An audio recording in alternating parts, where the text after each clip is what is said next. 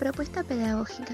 Es donde se establecen las definiciones del proceso enseñanza-aprendizaje, a los cuales apunta la institución y las acciones pedagógicas que están establecidas en el currículo y cómo se van a desarrollar.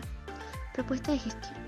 Apunta específicamente a todo lo administrativo, financiero y la organización del mismo, es decir, cómo va a ser su modelo de conducción, organización y funcionamiento de la institución, la cual le va a permitir lograr sus objetivos institucionales. Dentro del proyecto educativo institucional se pueden encontrar las salidas recreativas con fines educativos que permiten a los alumnos salir del aula y descubrir ámbitos nunca conocidos o en el caso de conocerlos ampliar más esos conocimientos.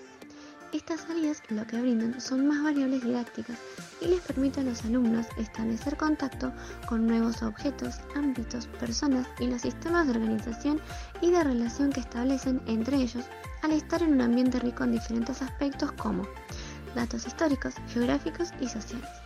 El docente le va a proporcionar claves para poder leerlo, descubrirlo e identificarlo.